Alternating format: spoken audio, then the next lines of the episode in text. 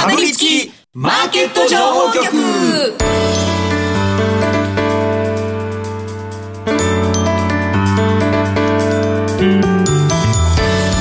金曜夕方はラジオにかぶりつき皆さん1週間お疲れ様でした。進行役の八木ひとみです。さあ今週はこの方々とお送りしてまいります。ビーコミさんこと坂本慎太郎さんそしてスパローズ大和勝孝さんです。よろしくお願いします。お願いしますえー、そして今日はですね番組後半で個人投資家内田守さんをゲストにお迎えします。株主優待投資歴35年を超える凄腕億トレーダー内田さんに番組後半でおすすめ優待銘柄についてお話伺っていきます。どうぞお楽しみに。えー、ちょっとあいにくの東京雨でもう梅雨入りしたんですよね、ね関東もね、結構雨続いてますけど、大和さんのところの麦茶売り、売れ行きがいいようで。いやでも、雨でちょっと麦茶売れづらいです晴れてた方が。暑いから、そうですね。最近200円から、水出し麦茶、水道水のやつなんですけど、あの200円から300円に値上げっていう、まあ、店でボケるっていうパターンなので、そしたらやっぱあの、文章がちょっともっともらしかったみたいで、その物価の高騰と人件費の高騰高騰によりやもなく麦茶200円から300円になりましたって言ったら最初あんま触れちゃいけないことみたいでみんなリツイートしてくれなかったんですけどヒロシさんがひでえなただにしろとか言ってくれたおかげで あこれふざけてやってるんだって分かってくれて。そっかそっか店が苦しいっていうふうに捉えられてしまうでもツッコミどころとしてかっこ水道水まで入れてるから 冗談って分かってもらいたいのにガチのなんかなんか主戦度みたいな。いやみんな多分もうね値上げに慣れちゃったんだよねっていうとそうか。もう当たり前すぎて人もいるかもしれないけど、はい、でも、ね、水出し麦茶だったらボケだろうなって思ったのに 意外と最初真剣に受け止められて。途中から盛り上がってみんなにあちゃとかなんかいろいろコメント来たんですで最終的にはいくらまで値上がりするんですか？来週 あの麦茶の日ってして270円にもう大幅値下げしましたっつって先週まで200円じゃねえかって突っ込まれようと思ってたんですけど。最高最高に多い。麦茶ボラテリティすげえな。やばいですよ、ね、全部売り切れたら多分数万円なんですけど198円で買ったやつがすげえわ、はい、違法じゃないか心配になるんですよ。ぼったくりとかねそうですよね。氷とカップ代とかもあるし、まあ、時間僕の時間もかかってますから、ね、人件費が一番かかってますからね。ごめんなさい。ぼったくりとか言って全然そんなことなかった。ですすいません。そのつもりなんで そのつもりでやってます。投げ銭のつもりで買ってください。そうですね。でも優しいお客さんが多いっていうことでね皆さん。結構売れるんですよ。駅から遠いから歩く時喉乾いちゃうからちょうどねそうそうそう垂れるとね。駅から遠いネタ 皆さんもねぜひチェックしてみてください。さてこの番組は YouTube でも同時配信しています。この後午後5時からは YouTube 限定で延長配信しますので動画でもぜひご覧ください。また番組ウェブサイトには今日の資料をアップしてあります。内田さんの資料ですね。皆さんぜひダウンロードして参考になさってください。今日もかぶりついて聞いてしまうような株情報てんこ盛りでお送りしていきますかぶりつきマーケット情報局。この番組は岡三証券の提供でお送りします。かぶりつきマーケット情報局。ではまずは今週1週間のマーケットを振り返るとともに、来週以降の見通しを坂本さんに聞いていきます。今週も岡三証券提供の資料を見ながら進めていきますが、えー、日経平均今週末32,265円17銭で終えたということで、週半ばで900円近く下げたのに、うん、結局週間で740円の上昇2%を超えるですね。900円下げて700円プラスで終わるっていうのもすごいですね。すごい強さですよね。うん、この上昇のスピードが、大和さんとこの麦茶と同じぐらいの価格 上昇で。いやいやうちの麦茶濃いので。あ、そうですか。なるほどね。いやいや、売買代金もね、もちろんあのメジャー S q ということもありまして、うん、えー、3兆円まだずっとキープしていって、うん、今日は4兆円超えるといった状況になりましたけれども、うん、足元どう見てますか？そうですね。まあ、この S q をね、まあ通過すると下がるみたいなことを言ってる人が意外と結構いたっすよね。だから、みんな下がるんちゃうみたいな。八木さんなんか渋い顔して今日映ってねえんだけどさ。いやいや、八木さんと一緒に出た人が言っとったんかっていう 話だと、それが八木さんに話した人が言っとったんかと思うんだけど、いや、意外とこれってなんか、うんまあ、僕はまあもしかし、まあ、月曜になったら下がるかもしれないけど、でもなんかね、その今日上がった理由もそうだけど、まだ、まあ、不当に下がった部分もあったけど、まあ、週中で。でも、うん、なんつったらいいのかな、だからまだね、これを感覚的な話でちょっと申し訳ないんだけど、あの、買い、買い切れてないんじゃない？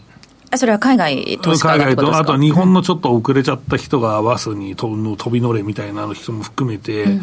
て思って、ってるんですよ。っていうのは、まあ確かにフローの部分で10週連続の開口者外国人投資が続いていて、まあ衰える気配が今のところないと、えー、いうことで、まあ1、2週お休みしてまだ買い続けることもあるかもしれないですけど、まあこのまま買えばね、13週、4週とかなっちゃうかもしれないですし、連続でね。えー、あとは、うん、まあ悪材料が、まあ米国はまあ一つ、債務上限問題はまあ解決して、はい、えー、次、まあ、利上げどうなるのっていう話になるんですけど、うんうん、日本はでも、ない、ないっすよね。なんかこれ直近でこれちょっとなんかやばいんじゃないっていう材料って意外となくって平和なんだよね。うん、だから平和で進んでいて、えー、でまあ選挙ってっていうのもね、ちょっとささやかれてはいますけれどそうですね、ちょっとバタバタしてきましたね。えー、でもこれって多分ね、外国人投資家が考えるとポジティブだと思うんですよ。んなんか、議席減らすんだと選挙しないわけじゃないですか。で何決めるってわけじゃなく選挙するんだったら今勝てるからやるわけでしょ。だったら、まあ政権が安定するからプラスだって考えるっていうのは普通だから、まあそうなるとこれはマイナス材料ではないわけだし。昔ね、よく言われてますけど、長期政権、海外投資家歓迎って言いますもんね。そう。だからむしろプラスの可能性もあるよねっていう話もあります。で、えっと、米国はだからまあ今度 FOMC で利上げがないとは言われてますけど、やっちゃった場合、どうなるんですかっていうと、うん、まあ当然米国株は下がるんだろうけど、うん、に多分ね、円安になると思うんですよ。またこれ債券上がって、日米金利差開いて円安みたいなパターンがあるんです。まあ、うん、150円とかいくとちょっとあれですけど、もう少しの円安ってのは株価にとってポジティブだし、うん、となると日本株の割安感がまた目立ってきちゃうよみたいな話かなと思う。で、あと、もう一つ言いたいのは、うんと、このセクター別の騰落率ランキングなんですけど、はい、これ1位が卸売で2位が鉄鋼工業という感じで続いているんですよね。で、これって、まあ、先週というか、この上昇で弱かったセクターじゃない、特に鉄鋼とかさ、工業とかさ、めちゃくちゃ弱かったじゃんという話ですし、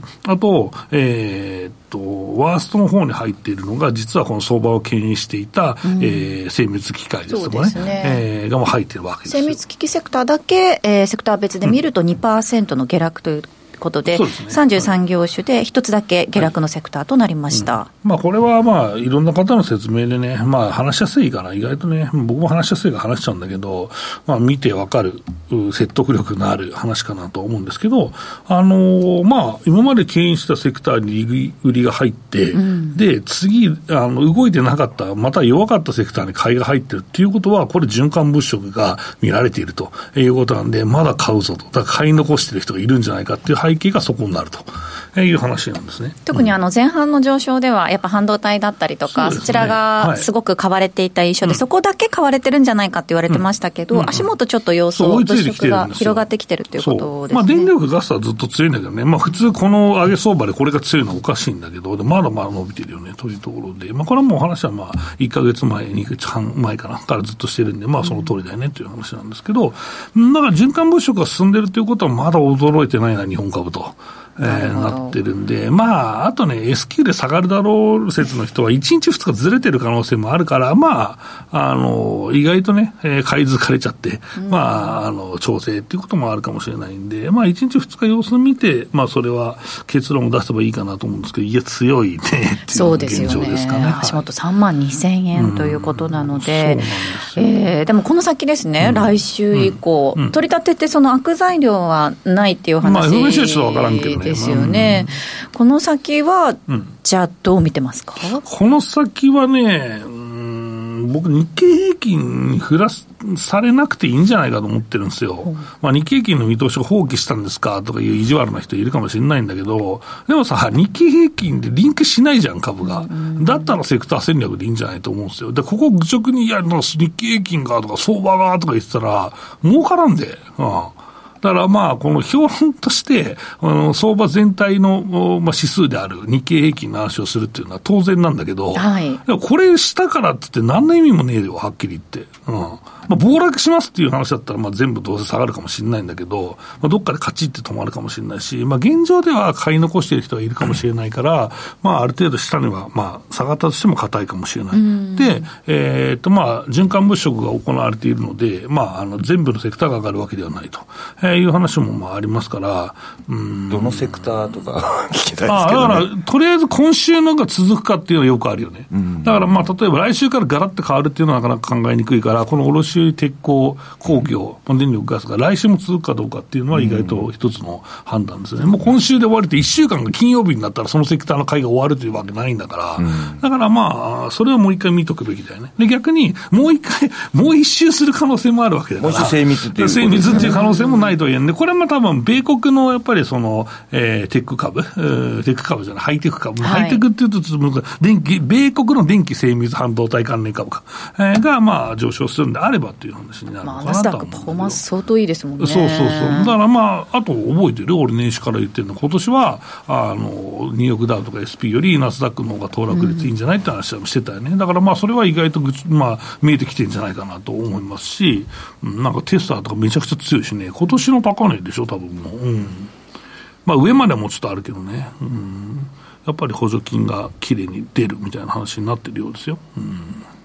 では個別でも確認していきましょう、はい、今週大きく動いた銘柄の中から東証プライム市場、えー、騰落率ベスト30、えー、上昇が目立ったのが3位の ,3 位の4434サーバーワークス。こちら週間で32%の上昇です。そうですね。こちらまあそれといった特別な材料はないと思うんですけど1.5倍ぐらいに 1週間ちょっとでなってるよねという、まあ、うね動きです。で、まあ、ここ何やってる会社かっていうと、まあ、クラウド特に AWS ですね、アマゾンの。えそこにいろんなシステムを移管するという構築するという、クラウド環境を AWS を使ってえ構築するというまあ会社で、えー、まあ忙しくね、この DX 化と、あとは、えいろんなシステムをクラウド化するのにね、えー、まあお仕事たくさんあるというようなね、え会社なんですけど、うん、まあチャット GDP 関連として買われたのかなとか思うし、うまあここのね、AWS の技術というのはやっぱり昔からね、熟成してました技術者がやっぱ結構いて、普通に AWS を、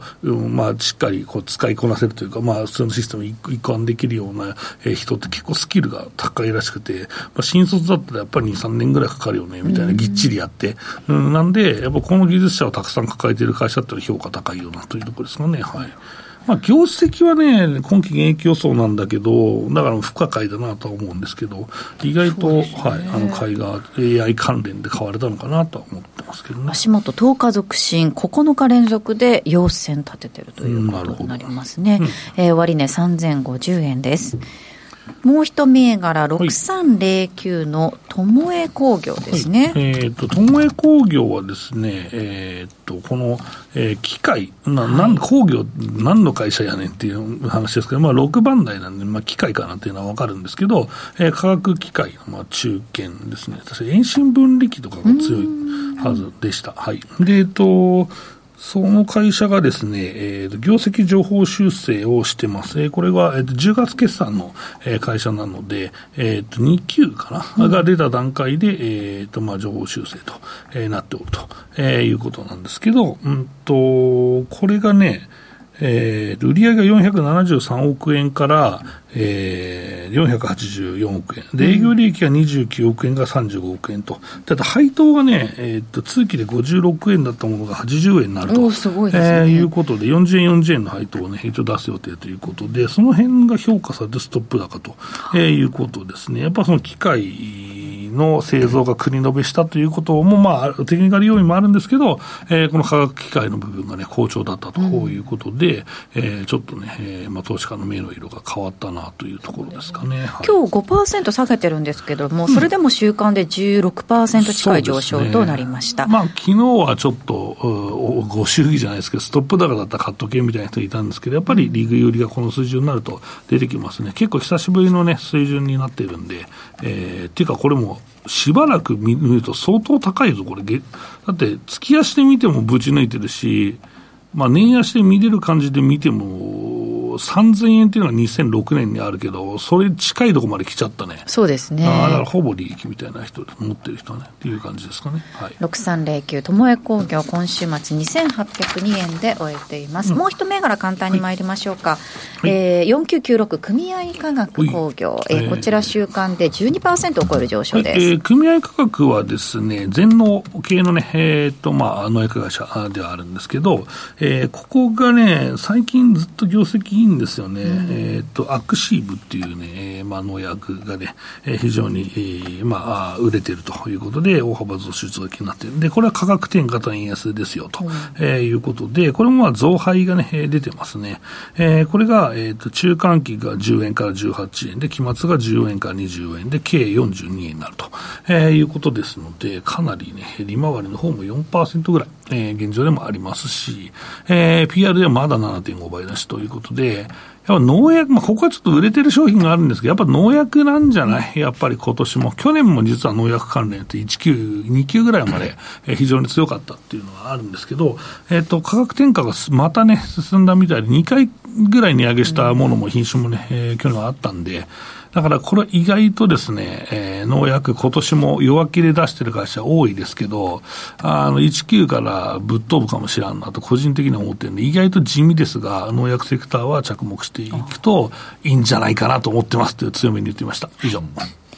4996組合組合化学工業今週末1040円で終えています。お話の続きは延長配信で伺います。この後はゲスト内田守さんのご登場です。ここでお知らせです。岡さんオンライン。岡さんオンラインなら口座開設から最大3ヶ月間現物信用取引手数料を全額キャッシュバックいたします。キャッシュバック金額に上限はありません。さらにキャッシュバック期間終了後も定額プランなら売買代金100万円まで取引手数料が毎日無料。株主優待銘柄も取引手数料が無料です。現物信用合わせて最大200万円まで毎日無料。手数料に自信あり株式取引なら岡三オンライン。岡三オンラインは岡三証券株式会社の事業部門の一つです。当社が取り扱う商品等には価格変動等により元本損失元本超過損が生じる恐れがあります。投資にあたっては契約締結前交付書面等を必ずお読みください。金融商品取引業者関東財務局長金賞第53号。岡三証券株式会社。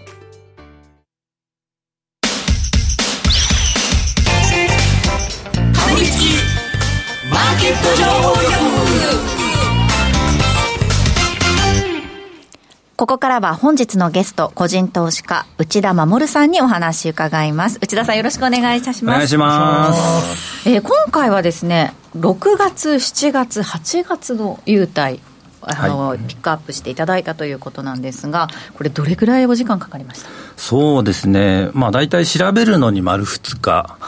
であの資料資料作りに1日と、まあ、いつも大体これぐらいなんですけど、はい、ありがとうございます、貴重な。地球に換算したら、打ち出されるの、とんでもないですよね。ありがとうございます。そのギャラがバレてしまいます。えー、では今回もたっぷりと優待銘柄ご用意いただきましたので期待して見ていきたいと思います、はい、番組ウェブサイトに今日の資料アップしてあります。ダウンロードして参考になさってください。えー、まずは6月、7月、8月、それぞれ県立記載終売買日のチェックからということですね。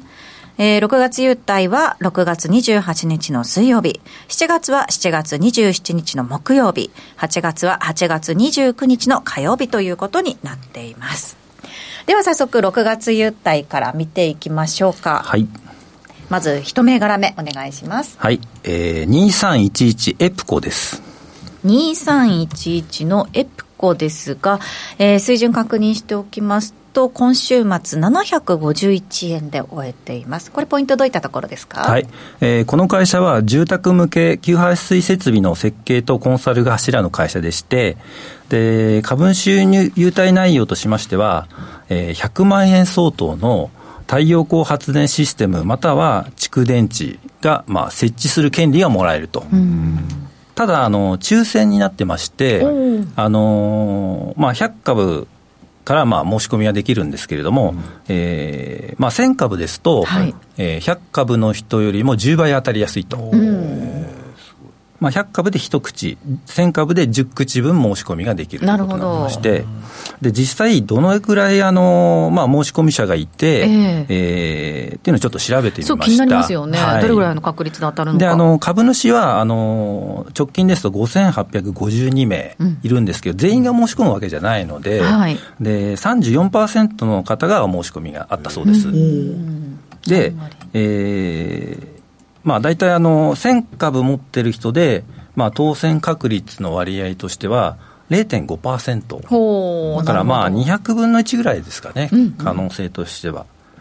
であのこれはあの前回はあの当選者数が3人だけだったんですけど、今回拡充されまして、5人に増えてるので、あまあ、ちょっと当選確率がアップしたかなと。はい、まあ、あの電気代もだいぶ値上がりしてますんでね、はい、あのもらえたら嬉しい優待かなと思っております、当たるといいですよね、はい、でおすすめポイントとしましては、えー、自己資本比率が高くて、財務内容のいい会社になってまして、うん。はい、えー、配当利回りが4%ちょっとありますので、ね。はい、はい、これだけでもいいと思います。うん。2311エプコですが今週末751円で終えていますでは続いての銘柄参りましょうか。はい、えー、銘柄コード8929青山財産ネットワークスです、はい。えー、8929こちらは東証スタンダードの銘柄ですね。青山財産ネットワークス終値、ね、1002円となっています。はい、えーと、こちらは、えー、2000株以上保有していると3000相当の商品10品の中から、えー、もらえると、うんでこのまあ10品の商品っていうのはホームページにも載ってまして、はい、えー、無着色からし明太子300グラム。いいですね。それから宮崎県産一目ぼれ2キロが2つとか、あ。るいは高知県産マスクメロン1.6キロなどなど。結構な量ですね。上がるやつが 贈答品であともう一つあの1万株以上、まあ、ちょっと基準ハードル上がるんですけれども、うんえー、継続保有2年以上で、えー、鵜飼グループの共通汚職事件、または鵜飼特選牛が2万円分、どちらかもらえると。2万円分がいいな。はい。で、あの、7621の鵜飼という会社もありまして、こちらもあの9月基準で500株以上持っていると、同じく、えー、共通消費事件か、えー、鵜飼特選牛が1万5000円、こちらはもらえるということになっております。これ、配当利回りも高いんですね。はい、まあ4%弱、3%後半ぐらいですかね。でここ以前、あの私、まあ、保有しててあの株主総会行ったんですけども、はい、でなんかあのラジオ日経で耳慣れた声の方が、なんかあの株主総会であの質問してまして、なんとあの見たら杉村富夫さんだったんですよ。なるほどなるほど。えー、杉村先生。はい。はい、であの当時まああの株主総会の資料を見見ましたらあの大体大株主欄って10人ぐらい載ってますよね。確かそこにね名前出てたかと思います。さすが先生というか。確かに説明会じゃなくて株主総会はもう株持ってないと質問できないですから、ね。そうですね。で終わった後ねちょっと挨拶させてもらってはいそんな。ちなみにどんな質問をされてたんですかね？あちょっともう覚えてないですけど、えー、まあ、ただもうね10年ぐらい前の話なのでで今ちょっと見ましたらちょっと大株主欄には名前は載ってないので、もう売ってしまったのかまだちょっと持ってるのかちょっと分かりませんけど、はい、8929青山財産ネットワークス今週末1002円で終えています続いての銘柄、こちらも6月優待ですね。はい。えー、8165選手会です。はい、8165選手会。こちらは、えー、今週末411円で終えています。はい、こちらあのベルメゾンというあのまあカタログ通販の大手なんですけれども、でこちらはあ100株で1000円分、で1000株で5000分あのベルメゾンでのお買い物券がもらえます。でこちらはあのベルメゾンにまあ登録してもらうと、このお買い物券のパスワードみたいなのがありまして、それを入力すると、この金額分の買い物ができると。なるほど。いうことになってまして、で私はもっぱら、あのまあ、食事というかあの食品のところで、フードロス対策の訳あり商品っていう項目がありまして、こちらで、えー、メーカーが在庫過多になってる商品とか、うん、あるいはあの消費期限が近いものとか、はい、そういうのがよくあの載ってまして、うん、30%から50%オフで買えると、でちゃんと賞味期限もあのちゃんと載ってますので、うん、そんなにもう直近迫ってるって感じではないですけれども、はい、あの安く買えるのであの、私は自分で使う分にはここであのちょっと使ったりしてます。どんな食品が入ってるんですか？あ、あのいつも出てるのがですね、うん、えー、長崎の、えー、切り落としカステラとか、あいいですね、いいね。であの長崎、僕、旅行行ったことあるんですけど、大体、あの売ってるんですよ、ちゃんとしたのと、切り落としと売ってまして、まあ、あのお土産にするんであればね、ちゃんとしたの買って、でそう自分で食べるのは切り落としいいかなと。意外と切り落としとかの方がなんか、美味しかったりする。切り落とし買う人の方が投資うまいかもしれない。そりゃそうです。はい8165選手会ですが今週末411円で終えています。えもう一銘柄いけそうですね。6月最後の銘柄になります。はい、えー、銘柄コード6785の鈴木です。はい6785鈴木こちら漢字の鈴木で、はい、えー、東証プライムの銘柄ですね。はいでこちらはあのスマホや自動車伝送部品向けの、まあ、コネクタを作っている会社なんですけれども、この会社、長野が本社なんですよね。えー、であの株主優待としてはあの地元のメーカーの栗菓子が、うん、あのもらえるんですけれども、えー、200株で1500円相当、1000株で2500円相当の、えー、お菓子がもらえるんですけれども、あの保有期間が1年という条件がありまして、はい、で今回があの残念なんですけど、優待が最後ということになりまして、で今回買って、来年の6月までもって、初めて、えー、1年の